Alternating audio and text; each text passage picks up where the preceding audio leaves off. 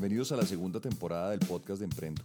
En esta segunda temporada, nuestros invitados son aquellos emprendedores que aún en medio de la pandemia han crecido sus negocios y los han mantenido de tal manera que más que emprendedores son héroes, personas que nos van a ayudar a recuperar los empleos y a salvar la economía. Muy buenos días a todos. Nuevamente estamos en el podcast de Emprendo. Yo soy Rafael Forero y hoy estamos nuevamente con un invitado muy especial. Estamos con Sergio Rodríguez Azuero, uno de los abogados más importantes en Colombia, socio fundador de CMS Rodríguez Azuero. Sergio, muy buenos días. Buenos días, Rafael. Me encanta saludarte y me siento muy complacido y honrado de estar invitado a tu programa. Muchas gracias a ti, Sergio. El honor es todo nuestro. Sergio, cuéntanos cómo es la historia de CMS Rodríguez Azuero, cómo, es, cómo fue el emprendimiento tuyo y cómo se hace un emprendimiento de una firma de abogados. Bueno, esto es una cosa simpática, me parece a mí, porque nuestra firma va a cumplir 42 años, pero el emprendimiento al que quiero referirme surgió hace aproximadamente siete años, cuando tomamos la decisión de transformar una firma familiar, que era una boutique, en una firma invitando socios externos y transformándola en una firma multiservicios. Es decir, una firma boutique en el lenguaje del derecho de las empresas de abogados es una firma altamente especializada y nosotros lo éramos con una reputación ganada por la generosidad de nuestros clientes.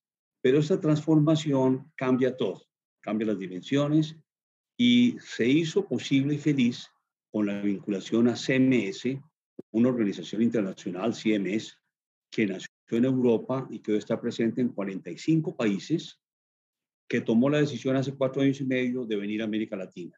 Y entonces nos invitó junto con otras firmas colombias a presentarnos si teníamos interés en hacer parte de esta organización.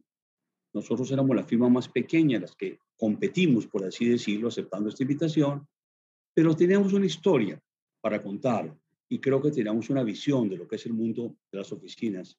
Y, y gracias a eso, lo espero, logramos ser invitados y desde entonces, hace ya casi cuatro años, hacemos parte de CMS, Organización Internacional, que ahora está presente en América Latina, en México, Colombia, Perú, Chile y Brasil. De manera que tenemos no solo una presencia mundial, sino una organización regional que es muy importante porque para nuestros clientes el mundo no se, agotó, no se agota en Colombia, la mayor parte de ellos están pensando en el resto del mundo y particularmente en la región. Sergio, digamos que eso me, me parece muy interesante porque, porque creo que parte de lo que falta en, en, Colombia o nos falta a todos en Colombia es pensar más en grande. Pero de todos modos me interesa mucho que compartas con la, con la gente que nos oye la, la, la, génesis de la firma, mejor dicho, el momento en que tú hace 40 y tantos años dices voy a montar una firma de abogados, no me voy a emplear, sino que o, soy empleado y voy a dar este brinco. Esa parte me parece muy importante que, que si no la puedes contar, por favor. Claro, Rafael, muy querido. Yo, yo estuve todo el tiempo en mi vida, desde muy joven, forma casi precoz, vinculado al sector financiero. Desde que entré al Banco de Bogotá, estando de estudiante último año, porque mi profesor, el secretario general de la época, Álvaro Mendoza Ramírez, me invitó, hasta después de ser durante cinco años gerente de la Asociación Bancaria de Colombia, y viví dos años en París, invitado por el Ministerio de Finanzas de Francia, trabajando en temas de derecho bancario. Al regresar a Colombia, eh, fui vicepresidente de un banco de tamaño intermedio en aquel entonces, o muy grande, el Banco Colpatria o Scotia Bank, y eso me permitió durante cinco años conocer todas las áreas de funcionamiento de un banco. Ya era desde hace mucho tiempo profesor de Derecho Bancario, entonces todo esto fue combinando una formación con la visión internacional, con la visión académica, con la práctica de ser banquero. Y cuando fui nombrado presidente de unas entidades del Grupo Colpatria, decliné la invitación para decirle a Carlos Pacheco, quien tuvo una relación fantástica, decirle muchas gracias, Carlos, pero yo soy en el alma un consultor y mi sueño es abrir mi oficina. Y abrí mi oficina de abogado solo, digamos un solo eh, practitioner, los americanos. Y comencé pues con una secretaria y dos jóvenes asistentes y fui creciendo poco a poco Tuvimos una oficina frente a la Plaza de Toros y luego nos trasteamos a la 75 con cuarta, donde seguimos desde entonces. Eh, y fui creciendo, involucrando a mis dos hijos mayores, Juan Camilo y Daniel. Eso hizo que fuera una firma de familia. Ellos se educaron ambos en el exterior. eh, tenían una visión y trabajaron en Nueva York y en Londres, entonces tenían una visión internacional y con el paso del tiempo esa firma familiar boutique pues fue cayendo en cuenta que tenía que tomar una decisión. Y esa decisión, como te conté al principio, fue decir, vamos a transformarnos, porque el futuro de las oficinas está muy ligado a su capacidad de, brindar este multiservicio y además porque tenemos claramente en mente que teníamos que insertarnos en una organización internacional. Habíamos recibido varias invitaciones, por menos dos, cuando apareció CMS, y entonces, pues eso fue una maravilla, porque te quiero decir que vivimos felices en esta asociación, somos socios de la firma y, y vivimos muy realizados con esa decisión a pesar del esfuerzo gigantesco que hemos tenido que hacer. Se tomó en plena pandemia la ejecución de esa decisión. ¿Cómo, cómo se mantuvo CMS? Hemos dicho, ¿cómo crecieron en tiempos de, en esos tiempos tan difíciles del año pasado y de lo que vamos de este?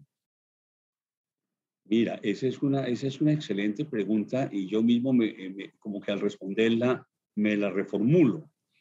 Eh, eh, hay una, una, anécdota que quiero contar para todos los emprendedores y todos los empresarios, que en este caso para nosotros fue muy significativa. No sabíamos qué iba a pasar. Nos cogió en plena transformación cuando estábamos invitando eh, lo que hemos hecho. Hemos invitado pequeñas sociedades especializadas y las hemos ido incorporando a la organización. Entonces estábamos en ese proceso. Pues somos 13 socios, de manera pues que era un proceso sucesivo vinculando socios con sus, que ya tenían sus prácticas, ya tenían su clientela y lo seguimos integrando bajo la sombrilla de CMS.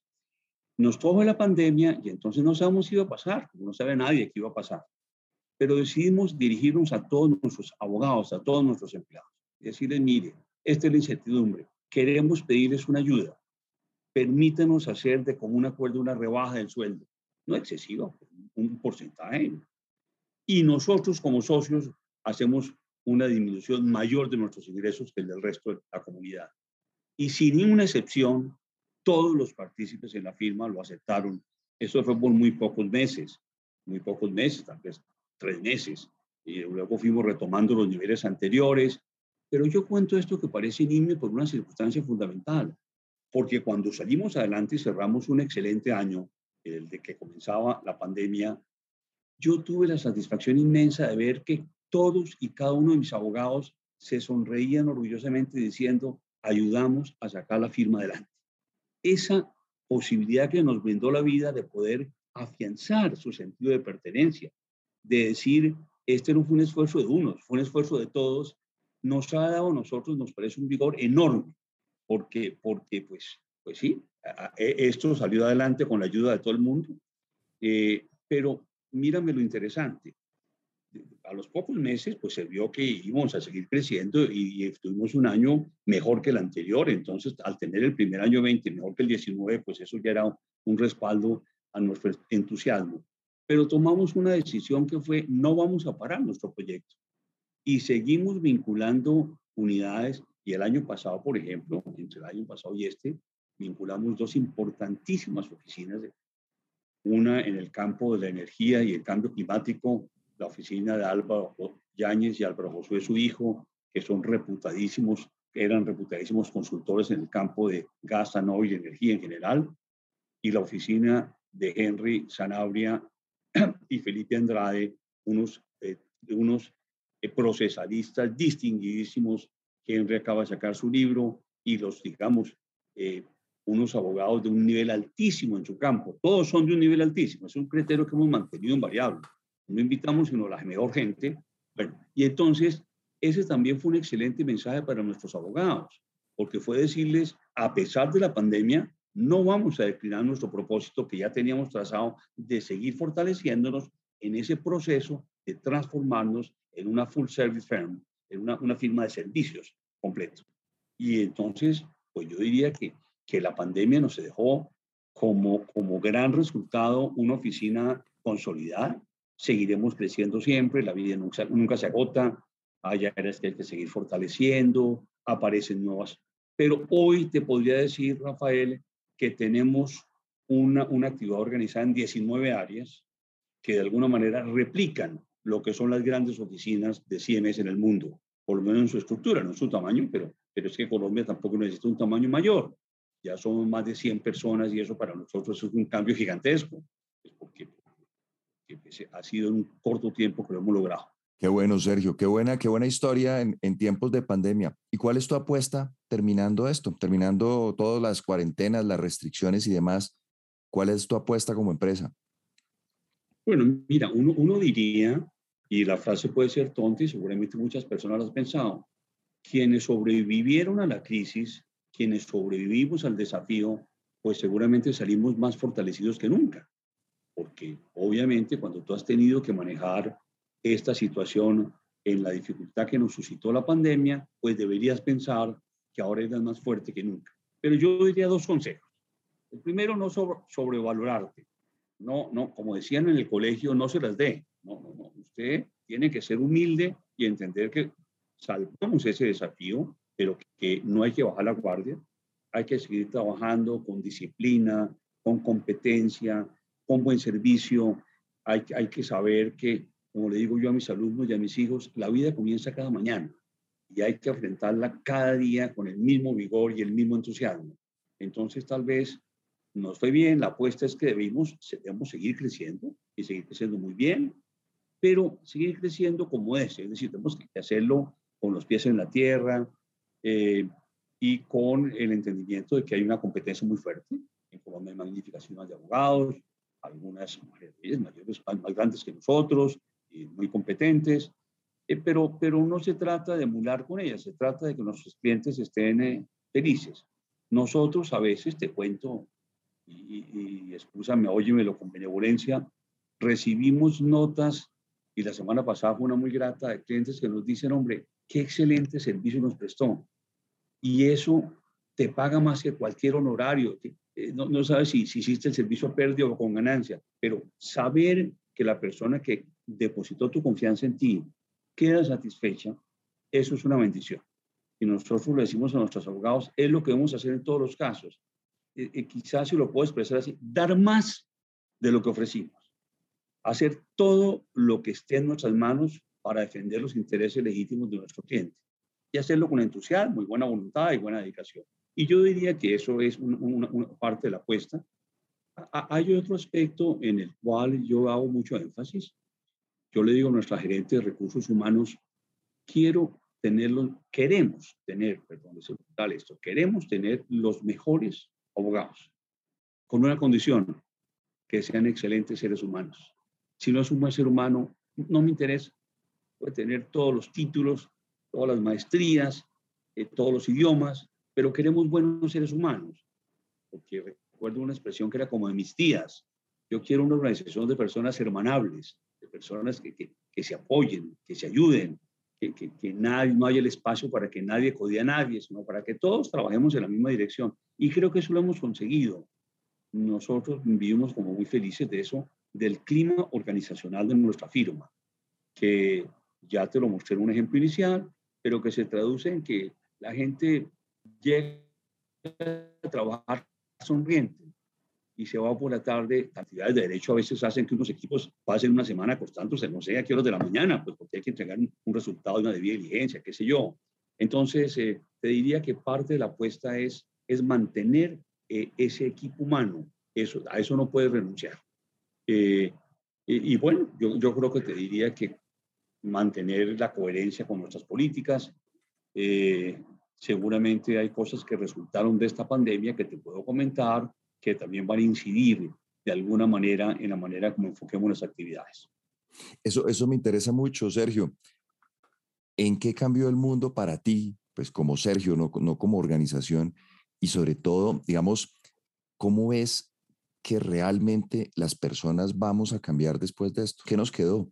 Bueno, uno quisiera que nos hubiera quedado muchas cosas buenas. Lamentablemente los seres humanos somos muy burros y seguimos cometiendo los mismos errores a pesar de que las experiencias nos permitieran cambiar de rumbo. Pero creo que esto nos dejó muchas cosas. Tú me preguntas a título personal, pero lo que yo diga a título personal se puede extrapolar y seguramente eh, sería válido para la organización y para muchas personas.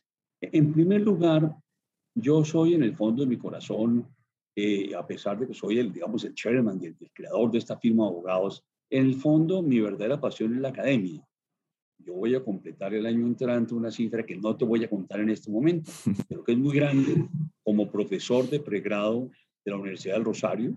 profesor de contratos bancarios de la Universidad del Rosario, donde además soy el director de su especialización en Derecho Financiero. Y como he escrito algunos libros, y varios de ellos, especialmente dos, son muy conocidos en América Latina, contratos bancarios, uno, y negocios financieros el otro, pues yo me lo he pasado recorriendo América Latina y otros sitios del mundo hablando de derecho financiero. Entonces, digamos, mi verdadera pasión es la academia, mi verdadera felicidad es dictar un viernes, cuando me salen mi las orejas, una clase de 5 a 7 de la noche a mi especialización. Estoy en contacto con mis alumnos porque les cuento mis experiencias. Yo les digo, comenzando la clase, Rafael, cuando uno ha pasado tantos años, los años que te voy a contar son 50, que voy a cumplir el año entrante, 50 años en la cátedra, que comencé muy temprano a dictar la, la cátedra en la universidad. Yo les digo, repito, cuando uno lleva tanto tiempo enseñando, no es que sepa mucho más, pero tiene más historias para contar, tiene más cuentos para contar. Y yo creo que parte de la riqueza que tiene un alumno cuando tiene un profesor eh, con la experiencia que yo, una persona de mi edad puede aportar, es que a través de esas historias se construye y enriquece el mundo su conocimiento. Entonces, eh, esa, esa, digamos, como es mi pasión, me lleva a contestarte la pregunta después de un largo intervalo. Eh, yo he encontrado que los sistemas de comunicación, este que estamos utilizando hoy, el Zoom, el Teams, todos estos instrumentos son enormemente eficientes, enormemente eficientes. Entonces, a pesar de que llevo 50 años dictando cátedra, he visto que si la dicto por este medio, con 34 alumnos en el pregado, para poner un ejemplo actual, mi profesor adjunto, por ejemplo, que es una persona excelente, el doctor Nicolás Pájaro, fantástico, mientras yo estoy hablando, él se ingenia para tomar cuadros, ejemplos, para poner en la pantalla que yo, cuando estaba dictando mi clase presencial, no alcanzaba a buscar ni a poner, salvo que le he hecho una proyección, pero, pero eso no es mi estilo. Yo, yo usualmente hablo, hablo, hablo con la boca y con las manos, hablo con la gente. Entonces, pero esto me ha mostrado, por ejemplo, entonces, primero, ¿qué nos queda? A mí, ¿qué me queda como profesor? Me queda saber que hay un sistema pedagógico que es utilizable en alto grado y que es el de las comunicaciones. Y aun cuando estamos volviendo paulatinamente a la, digamos, a la cátedra presencial, pues eh, se quedará por siempre la utilización de estos medios que se irán perfeccionando y enriqueciendo de una manera especial. El otro día que tuve un afán y me cogió mi clase en un carro porque venía una cita, eh, pues la delicia de poder coger un celular y dictar mi clase eh, como si estuviera, e, eso me pareció maravilloso. Y yo, bueno, qué elasticidad. Entonces, eso desde el punto de vista de las comunicaciones.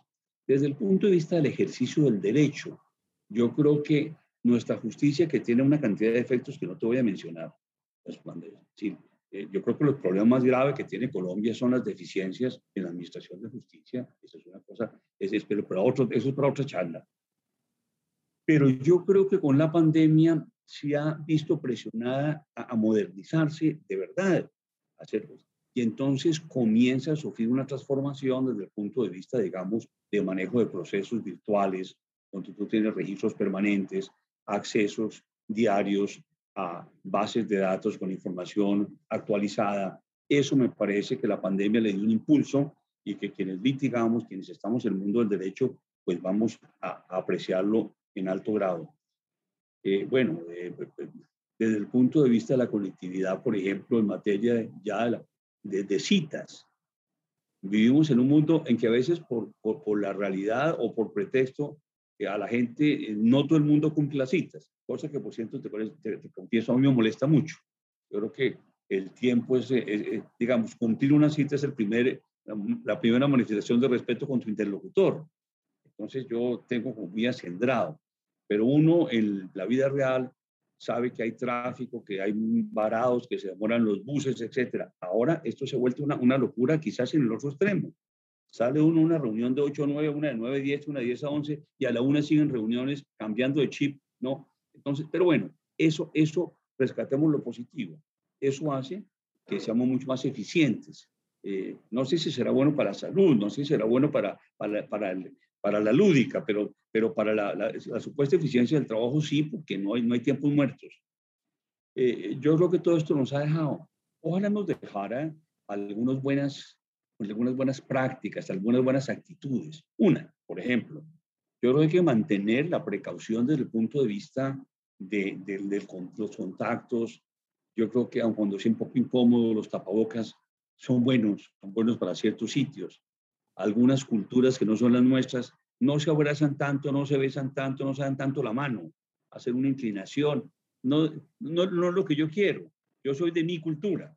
Ahora cuando ya me dejan, volví a abrazar y me dicen eso, sí, porque ese, ese es un poco nuestra, nuestro, nuestro sentimiento. Pero digo yo, deberíamos ser cautos y, sobre todo para ser un poco voy más al fondo, algo más filosófico. Entender por esta pandemia que la vida se puede acabar en un instante. ¿Qué es lo que todos lo sabemos? La vida, la la vida se acaba ya. Pero, pero entender que algo inimaginable puede producirse como para congelar a la humanidad todo un año y medio. Entonces, entonces, como ser conscientes de nuestras limitaciones. Por ejemplo, si uno llevara esa enseñanza a la necesidad de cuidar el medio ambiente, de entender lo que está pasando en el cambio climático, ¿cómo podríamos de avanzar? Porque diríamos, míreme que esta vulnerabilidad es resultado de nuestra actitud, entonces no obliguemos a que el mundo nos coloque de nuevo encerrados o en la miseria o en la pobreza, porque estos, estos fenómenos naturales que se están viviendo y se, pues van a ser insoportables, porque esa es la ira, como decían los hechos de Dios, las tormentas, los temblores, y, estamos exacerbando la naturaleza de una manera, estamos desafiando. Entonces, quizás, ¿cómo sería de bueno, digo, decirte que una, una, una experiencia como esta nos llevara a reflexionar?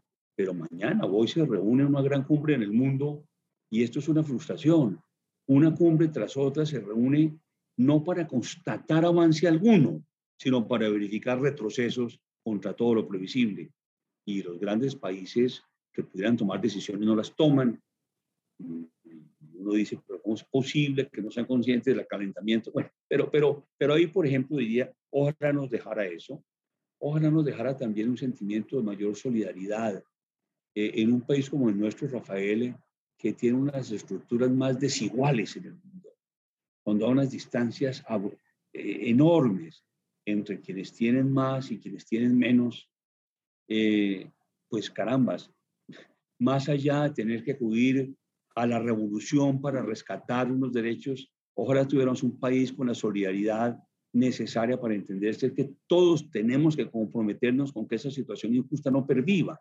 Y yo creo, también quiero ser justo, que, y porque conozco muchos, hay decenas de centenares de empresarios colombianos que comparten esta posición y que, y que quisieran hacer su mejor esfuerzo por contribuir a que tengamos un estado más justo de cosas. Yo creo que hay dos variables, pero también son temas que no quiero meter. Dos variables que perturban terriblemente. Claro está, el narcotráfico y todo lo que eso genera desde el punto de vista de desplazamiento, de violencia, de profundización de las tensiones y la corrupción. Este es un último tema que a mí me abochorna, me abochorna. Cuando recientemente vi que en España le cerraron la entrada a los colombianos por un tiempo y me pregunté por qué razón y descubrí que es que llegaban con, con certificados, algunos falsificados sobre que tenían una vacuna del COVID y entonces después llegaban y contaminaban. Yo decía, no puede ser posible, no puede ser posible que tengamos esta actitud y no logremos transformarla. Yo en eso, mi querido Rafael, soy socrático. Yo creo que hay que actuar bien, no por, el, por la sanción y el premio, sino por el natural comportamiento que la sociedad espera de nosotros. Entonces, ese tipo de cosas me, me, me ofenden, confieso, me, me, irritan. Digo, no puede ser posible. Y entonces el fenómeno de la corrupción, que ese es otro tema, es un tema lacerante. Es decir, si nosotros en Colombia hubiéramos logrado luchar eficazmente contra eso, ¿cómo te puede parecer en este momento que hay un escándalo como el que tenemos recientemente en un sector X y aparezcan los mismos actores que hace no sé cuántos años hacían parte de las cadenas que defraudaron a Bogotá. Uno dice, esto no puede ser. Es decir, lo que esa experiencia sirvió fue para que mejoraran sus sistemas de armar estructuras eh, engañosas y defraudadoras. Eso no puede ser posible. Pero bueno, entonces, entonces quiero decir, ojalá esto nos dejara la verdadera conciencia de que tenemos que cambiar el mundo que nos rodea. Sergio, ese, tema de la corrupción que tanto nos toca a todos los empresarios, digo, porque al final de cuentas, cada vez que uno paga algo más, entiéndase un impuesto o, cualquiera de estos costos ocultos o costos de transacción que tenemos como, como empresas, en el fondo de alguna manera uno está pagando esa corrupción, uno está nutriéndola porque esos recursos llegan a manos del que no debe y, pues cada vez se necesitan más. Yo tengo la impresión de que eso surge de un fenómeno que se cultiva eh, en, en, el microentorno de las personas, entiendas, en las familias, y es el fenómeno de la cultura de la viveza. No sé si lo compartes, pero es, es, es esa enseñanza de ser vivo que nos, que nos tiene tan acabados como sociedad. ¿Qué hace uno para acabar eso? O sea, ¿cómo, cómo, cómo le hace uno entender a una familia latinoamericana, no diría que es solamente colombiana, que por ahí no es la cosa, que como sociedad no se trata de ser el más vivo, sino de, de, salir adelante entre todos ayudándonos. ¿Qué hace uno ahí? Mira, no, mi querido Rafael, yo creo que no hay, una, no hay una fórmula. Hay una primera que voy a darte porque no hay una fórmula suficientemente eficiente. Hay algunas cosas que hay que hacer. La primera, que también es fruto de mi experiencia académica y de una vida enseñando, no se enseña con las palabras, se enseña con el ejemplo. Entonces, lo primero que hay que hacer es que las personas que creen que eso no es correcto, deben comenzar ante todo por actuar bien. Es decir, usted, usted quizás no puede corregir lo que haga su vecino, pero usted tiene la obligación frente a, su esposa, a sus hijos, a sus empleados, a, sus a su empresa, de actuar correctamente. Si usted actúa correctamente, entonces usted tiene la autoridad moral porque da el ejemplo. No tiene que decir mucho, no tiene que decir mucho. Algunas en una entrevista me preguntaron, hombre, ¿cómo se maneja una propuesta corrupta? Uno que, dije, no tengo ni idea porque nunca en la vida me la han hecho. Entonces, y probablemente no te la han hecho porque la gente sabe quién se la hace. Entonces, entonces, entonces no le pasará a la mente a una persona que piensa que su vecino es un hombre de bien hacer una propuesta. Entonces, mi primera recomendación, dar ejemplo. Es decir, nos preocupa, pero mire, preocúpese ante todo por actuar bien, correctamente, y en todos sus actos. Entonces eso cierra el espacio las mil triquiñuelas que seguramente estás pensando, que a veces se, se animan. El, la coima al policía, no sé, el, que se mete en la fila y se cola, el que, eh, es decir, eh, todas esas ventajas del avivato, del avivato, eso, esa es una cultura, eso es una cultura muy acendrada, pero mira, es una cultura muy acendrada, por ejemplo, cuando uno ve, yo no veo esas películas, te quiero contar, pero cada vez que prendo una televisión hay alguna telenovela de capos. No, no las veo porque no, no me interesa. Pero, pero, y en todas, en todas tú percibes invariablemente la presencia de figuras de esas, que están sacando ventaja. A veces, y eso es una confesión, he visto recientemente unas novelas, esto parece, no puede confesar esas cosas. La pandemia me permitió ver una novela.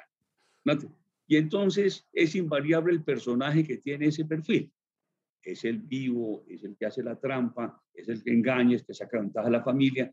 Bueno, yo no creo que, que hay esa primera recomendación, dar ejemplo. Segundo, y es una cosa en donde la falla de la justicia nos mata, habría menos actitud, eh, digámoslo así, eh, eh, beneficiaria de esa situación si la justicia operase. Y entonces quien actuó corruptamente fuese sancionado con rapidez, de manera ejemplarizante. A mí me preguntaron en un caso mencionado que había muchas personas involucradas. ¿Qué debemos hacer? Mire, ilustren bien uno dos o tres de los casos, soportenlo adecuadamente y logren que se produzca una definición sancionatoria ejemplar para que la gente vea que, que pero aquí si tú miras las, las estadísticas, la gente tiene el problema, o no, el país tiene el problema, perdón, de que los corruptos y las personas en general que cometen delitos tienen la certeza de saber que no les pasa nada, porque de cada 100 casos creo que se falla un porcentaje mínimo y hay unas condenas aún más pequeñas. Entonces también el sentimiento de impunidad, el caliente. Entonces digo, segundo consejo, deberíamos ser capaces de mejorar esa estructura, pero esa estructura eh, también voy a hacer también una autocrítica. No es solamente quejarnos de que los jueces no condenen a los bandidos porque en este caso que estoy mencionando reciente, había un tipo condenado con casa por cárcel que la gente lo ve en los clubes sociales. Voy a pasar más bien a este punto. Es que nos falta también, hemos perdido la vergüenza social. Es decir, yo creo que una, una, forma de luchar contra la corrupción sería que las personas que actúan bien sin volverse eh, los, no tienen que ser los críticos públicos de nadie, pero actúan en conformidad con eso. Pero resulta que eh, los clubes sociales siguen abiertos para recibirlos, los restaurantes, los, todo el mundo pareciera ser el avenia quien toma en vez de adoptar una posición de rechazo para decir, aquí una persona que se comporta mal tiene que ser, debe tener una sanción social. creo que nos falta también eso. Pero no creo que haya mucho, mucho que hacer. Yo, yo, yo diría que, porque entre otras cosas, tal vez para decir lo último, esto, esto comienza es por la casa, y tú lo dijiste. Es decir, es, es, el niño se lleva en los siete primeros años de vida su bagaje. Eso, eso es lo que lleva. Entonces, si tiene la fortuna de tener padres honestos, que le dan unos valores, donde le dan un ejemplo, y vuelvo al tema, un ejemplo, seguramente ese niño estará cubierto. Pero si desde que nace se encuentra con una cultura que tenga esos elementos de la viveza, pues mira, estamos condenados a seguir expandiendo. Es, es el trabajo probablemente que habría que hacer a nivel de las familias, donde tuviéramos que luchar, eh, eh, digamos, en, en la raíz del problema.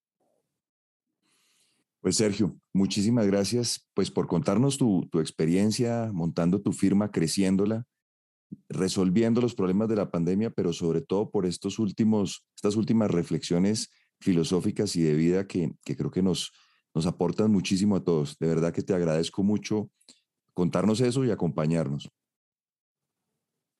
Bueno, Rafael, no soy yo quien te agradezco el interés y la fineza de invitarme. Eh, y si algunas de las cosas que te comparto pueden ser de interés, pues me sentiría muy feliz. Muchas gracias por ello.